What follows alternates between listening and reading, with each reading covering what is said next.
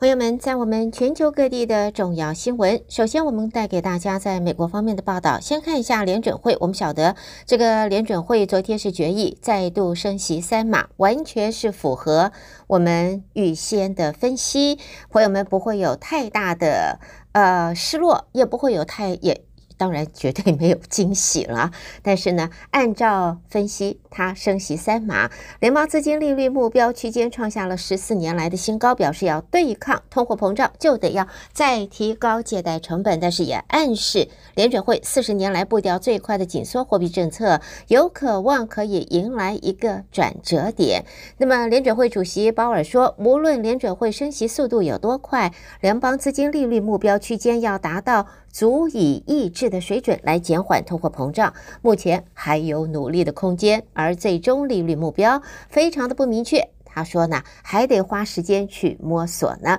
不过也指出，呃，重新评估升息速度的时机即将到来啊，只是目前还没做出任何的决定。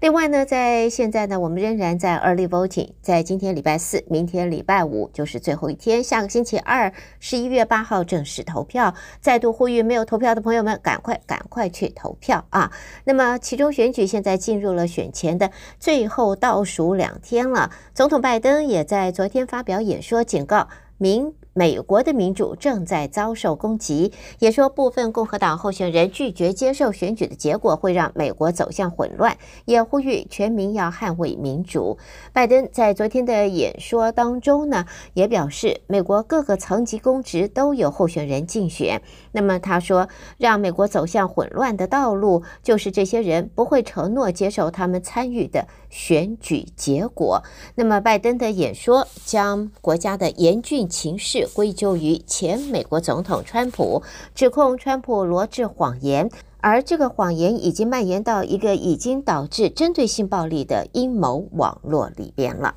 好，接下来呢，则看到这个是来自华盛顿的消息，美国的国防安全合作署在昨天说，美国国务院决定要批准对芬兰政府的。潜在外国军售案将会出售导引多管火箭系统、火箭弹与相关设备，总共的金额大约是五点三五亿万美金。在美国国防安全合作署说，这项拟议中的军售案会支持美国外交政策和国家的安全，方法就是透过提升受信赖伙伴的安全，而这对欧洲政治稳定和经济进步而言是一个重要的力量。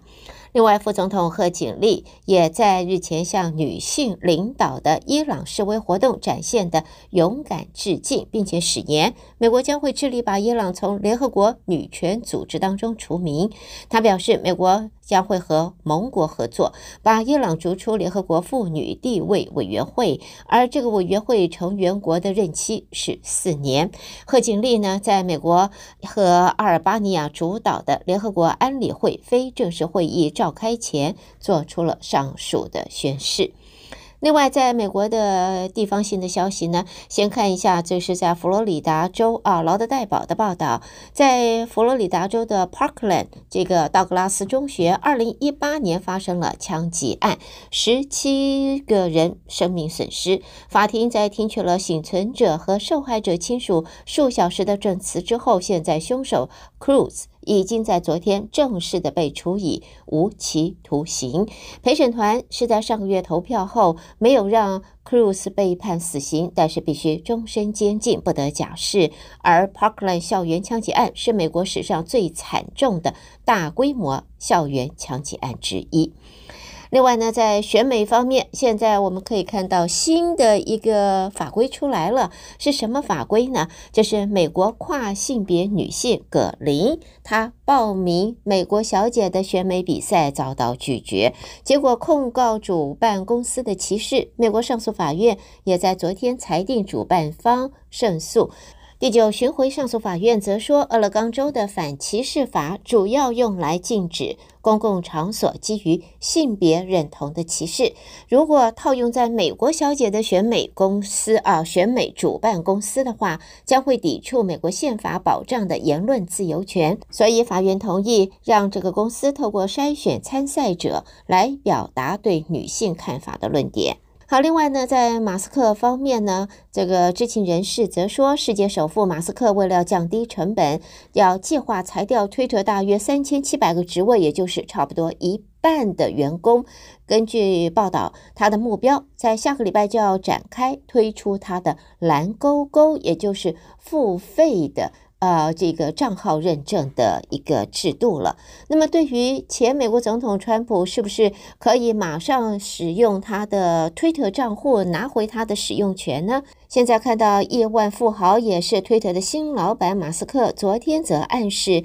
前总统川普先前遭封杀的推特账号，下个礼拜其中选举前都不大可能会回归。推特的前景在现在依旧不明朗。好，朋友们，在最后我们要关心的，带给大家就是跟我们休斯顿相关的，就是我们的 Astros 太空人棒球队呀。美国的职棒 MLB 世界大赛昨天继续在费城，费城人的主场进行的是第四战。做客的休斯顿太空人 Astros 靠着四任投手合力送出季后赛史上的第三场世界大赛的第二的第二次的无安打比赛。中场太空人就以五比零击败了费城人，把系列赛这个这个扳成了二比二平手。双方的第五战呢，将会在今天会继续的会在费城主场进行。在现在呢，太空人全场虽然啊敲出了十支安打，不过攻势也仅仅集中在五局的上半。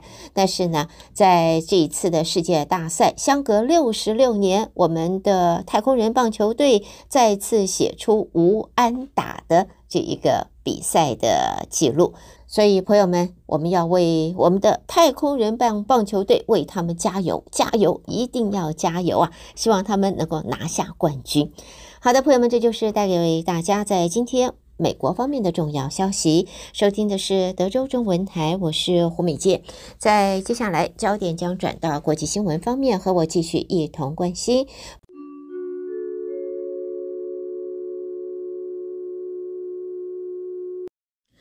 朋友们，在我们国际方面的新闻，第一个看一下，这是俄罗斯。俄罗斯在上个礼拜，他向联合国安理会提出了一个议案，指控美国涉嫌在乌克兰研发生物武器，要求安理会调查。安理会也在昨天投票，以三票反对、两票赞成、十票弃权，否决了这一项决议草案。俄国是在上个礼拜正式向联合国安理会提出这一项决议草案的。决议草案昨天表决，三票反对，两票赞成，结果没有过关。赞成票则是中国、俄国投下，反对票是美国、英国和法国。安理会十个非常任理事国都投了弃权票。在俄罗斯驻联合国的副大使对投票结果则表示遗憾，而美国驻联合国代表则说呢，美国投票反对这项议案，因为它是基于虚假的讯息、不诚实、有恶意，而且完全的不尊重安理会。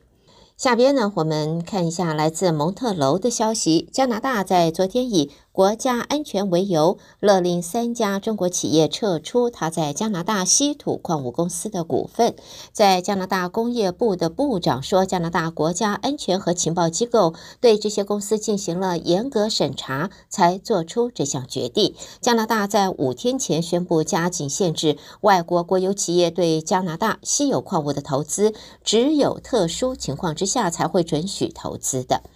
另外呢，在首尔方面，看到南韩的空军在今天说，由于北韩近来频频挑衅，南韩将会和美国延长目前正在进行的联合空中军演。这波演习是南韩和美国历来最大规模联合空中军演，原定持续到这个月的四号。北韩则在今天又发射了三枚飞弹之后，南韩空军就在声明当中说呢，现在联合的这个空军演习啊，已经同意十月三十一号展开警戒风暴演习，将会要延长了。好，下边呢，我们再看到呢，现在呢，因为北韩近来挑衅行动不断，南韩和美国已经在今天决定延长正在进行的联合空军的这个军演。专家则说，这个举动可能会要要求停止联合军演的平壤当局提高它的挑衅的强度。目前剩下的最后一张牌，核试验也可能会是选项之一。而现在，面对强度越发升高的北韩挑衅，南韩外交部也在今天表示，除了十月将会涉及呃这个北韩核武开发的十五人及十六个单位，把他们列入单边制裁名单，目前也在考虑对北韩采取额外单边制裁措施。好，接着我们再看的呢，就是关于猴痘 （Monkeypox）。来自巴黎的报道，在最近公布的一项研究指出，猴痘患者出现症状前四天就已经具有传播力了，超过半数传染可能都发生在这个期间，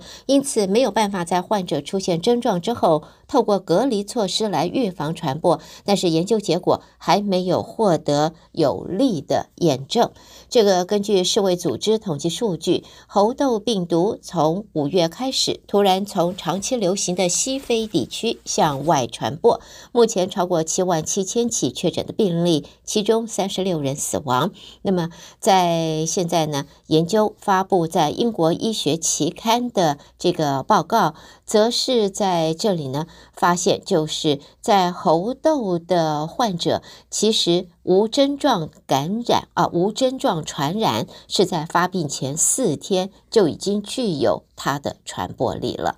另外，社群媒体推特的新老板马斯克打算向拥有蓝色勾勾身份认证的用户索取每个月八美金的费用。土耳其总统埃尔段则在昨天对此表示，他要跟马斯克来个协商一下，talk talk，希望能够。让他的账户免除缴费。好，带给大家，这是来自国际方面的重要新闻。德州中文台，我是胡美健。在美国和国际新闻之后呢，让我们带给您会是两岸方面的最新消息。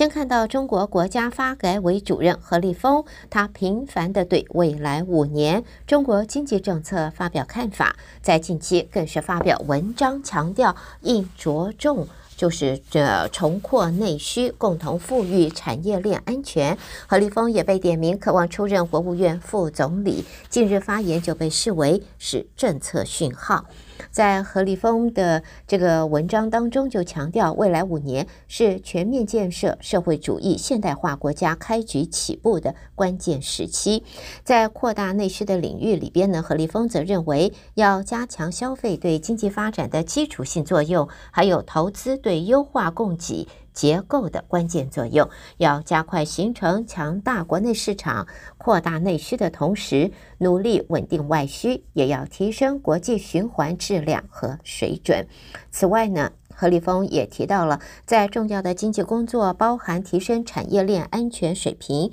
保障能源和战略性矿产资源安全、实施扩大内需战略，以及在高质量发展中促进共同富裕。扩大中等收入群体等等。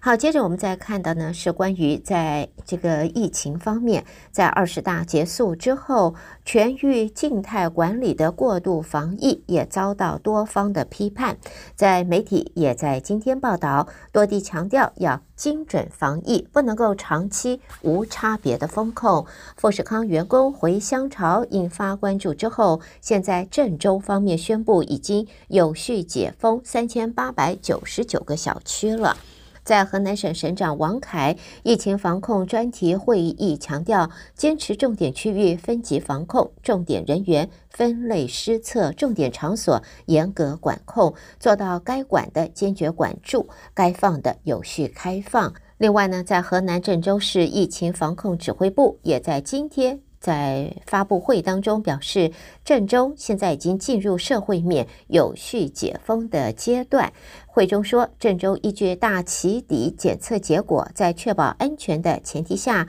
对连续七天核酸检测无异常的社区，十一月一号起就有序的逐步开放了。好，接着我们看到，这是跟香港相关的，发钞票银行之一的汇丰宣布了，在明天起会上调港币最优惠利率百分之零点二五，年利率由百分之五点一二五上调到百分之五点三七五了。另外呢，媒体也报道，中国恒大集团主席许家印已经出售了他在香港的豪华别墅，解决债务危机。许家印在香港太平山顶拥有三间单栋的别墅，其中一栋已经被银行接管。在现在，徐家印去年把三间位于这个呃山顶的这个别墅抵押给银行和财务公司，而中国建设银行现在已经接管了。其中一间了。好，最后我们则看到，就是德国总理肖兹啊即将访问北京。香港政治运动家罗冠聪则在今天表示，这样的做法招致一连串批评，认为不应该跟北京高层见面，在立场上要有所表明。德国总理肖兹在这个礼拜的北京行，成为第一个在二十大之后访问中国的西方国家领袖。罗冠聪则说，肖兹的中国行，国际社会和德国内部都招致一连串的批评。那么，所以他认为应该，呃，在这个立场上，德国应该要有所表明。好，带给大家就是在中国方面的新闻。德州中文台，我是胡美健。下边焦点转到台湾方面，台北新闻主播接棒，和我继续一同关心。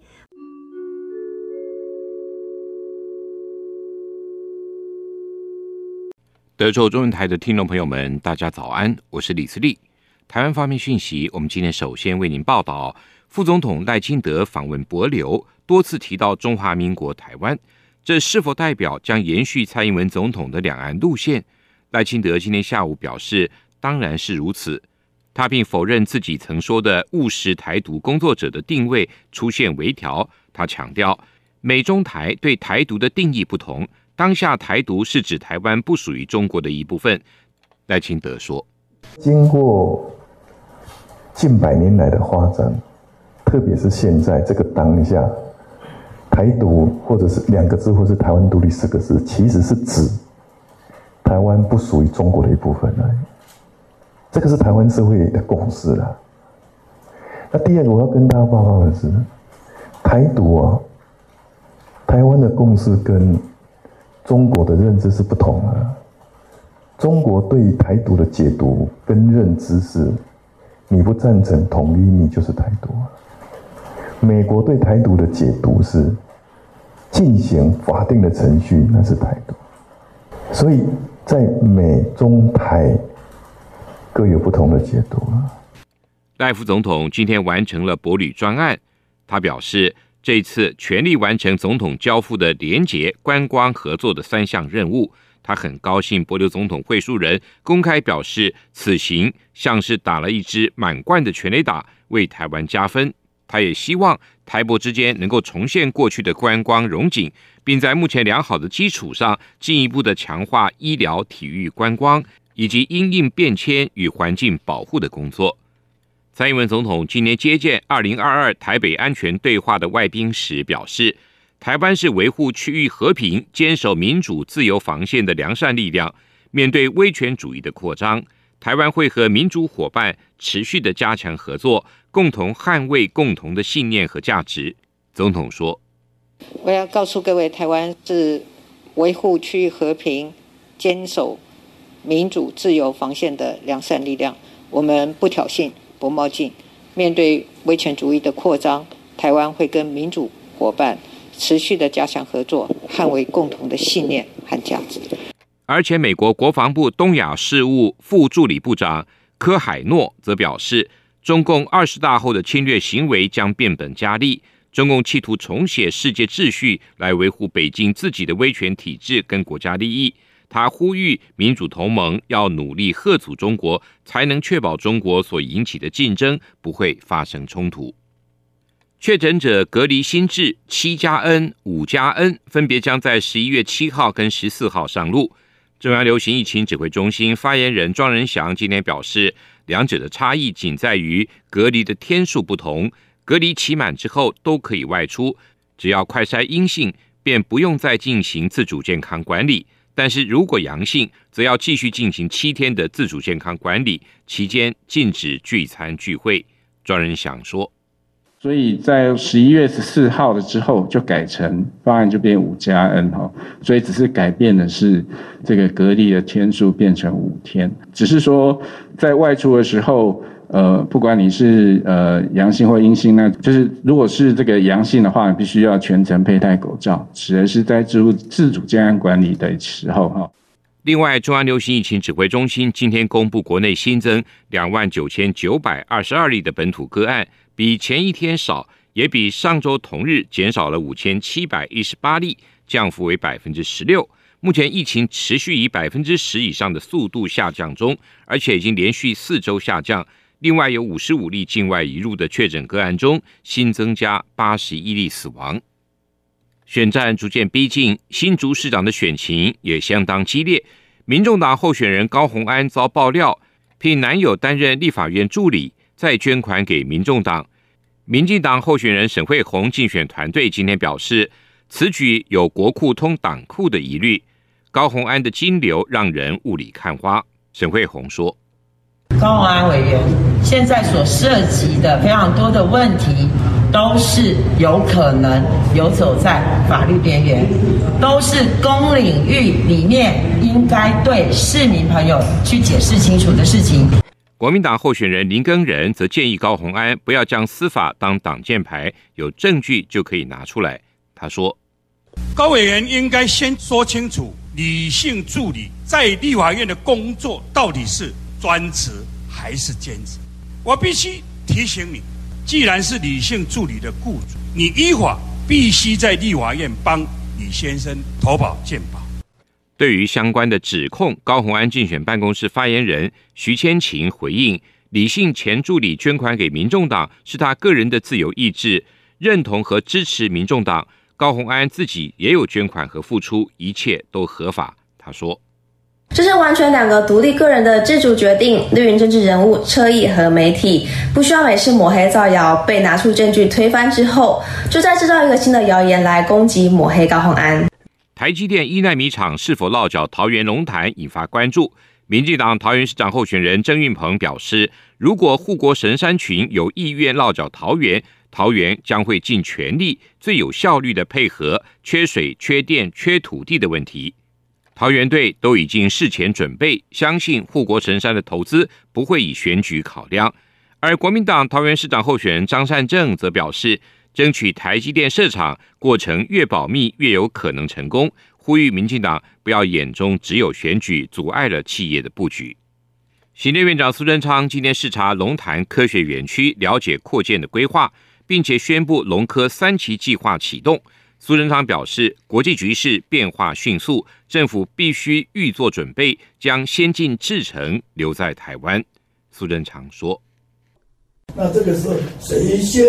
有条件，谁说好自助而后才能住。呃，台湾每一个地方都在争取。我刚才说，我就核定了七个。那每一个地方都有各种条件。呃，桃园的条件是非常好的，那过去的成绩也非常好的。我也很希望，因为大家一起努力，让台湾的产业不但是迎合整个世界的变化，同时让台湾的先进制程各方面的产业都能持续的在台湾发展，根留台湾。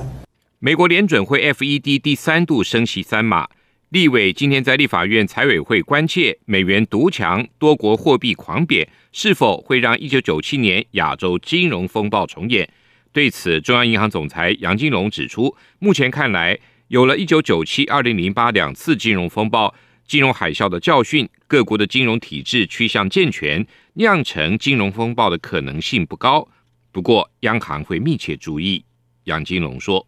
我们密切注意了哈，但是呢，以目前来评估的话，可能性到目前来讲的话，还是还是不高。因为就是有一九九七年哈的教训，因为有二零零八年的教训，所以各个国家呢，它的一个金融的体制呢比较健全。”美国联准会最新的利率决策会议再度宣布升息三码，美国股市道琼原本上涨，闻讯之后不断走跌，中场还大跌超过五百点作收，拖累亚洲股市，包括台北股市今天的表现。分析师许博杰说。鲍尔这个态度来讲哦，目前还是要持续的来打这个通膨。那到底利率哦会升到多高，时间会维持多久？哦，我想这个后面哦还有待这些经济数据哦出现降温，可能联准会才会比较有明显的一个这个区间跟时间点。国道一号汐止交流道南向出口匝道一号预警的发生走山事件之后，二号晚间崩塌的范围再度扩及到主线的车道。导致五堵细指七到十公里的路段封闭，细指交通再度陷入黑暗期。为此，交通部长王国材今天特别前往坍方的路段勘查，并期许高工局在明天清晨六点以前先行抢通内线的车道。但是全线的修复恐怕需要十天才能重见光明。王国材说。前天的中午第一次坍方，昨天晚上接近七点第二次坍方，总共大概有四万立方的土方堆叠在匝道跟主线。那目前我们大概有十一部的堆土机在现场工作。那我们是希望在明天早上六点内线车道先行通车，然后外侧车道当做施工变道以及边坡的一个缓冲区，因为我们还是担心会不会有第三次崩塌的情形。那这个工作包括清土还有主线的开通，大概要。十天的时间，就说完全包括主线跟匝道通车要十天的时间。以上就是我们今天提供给您的台湾方面讯息。我们把现场还给主持人，明天再会。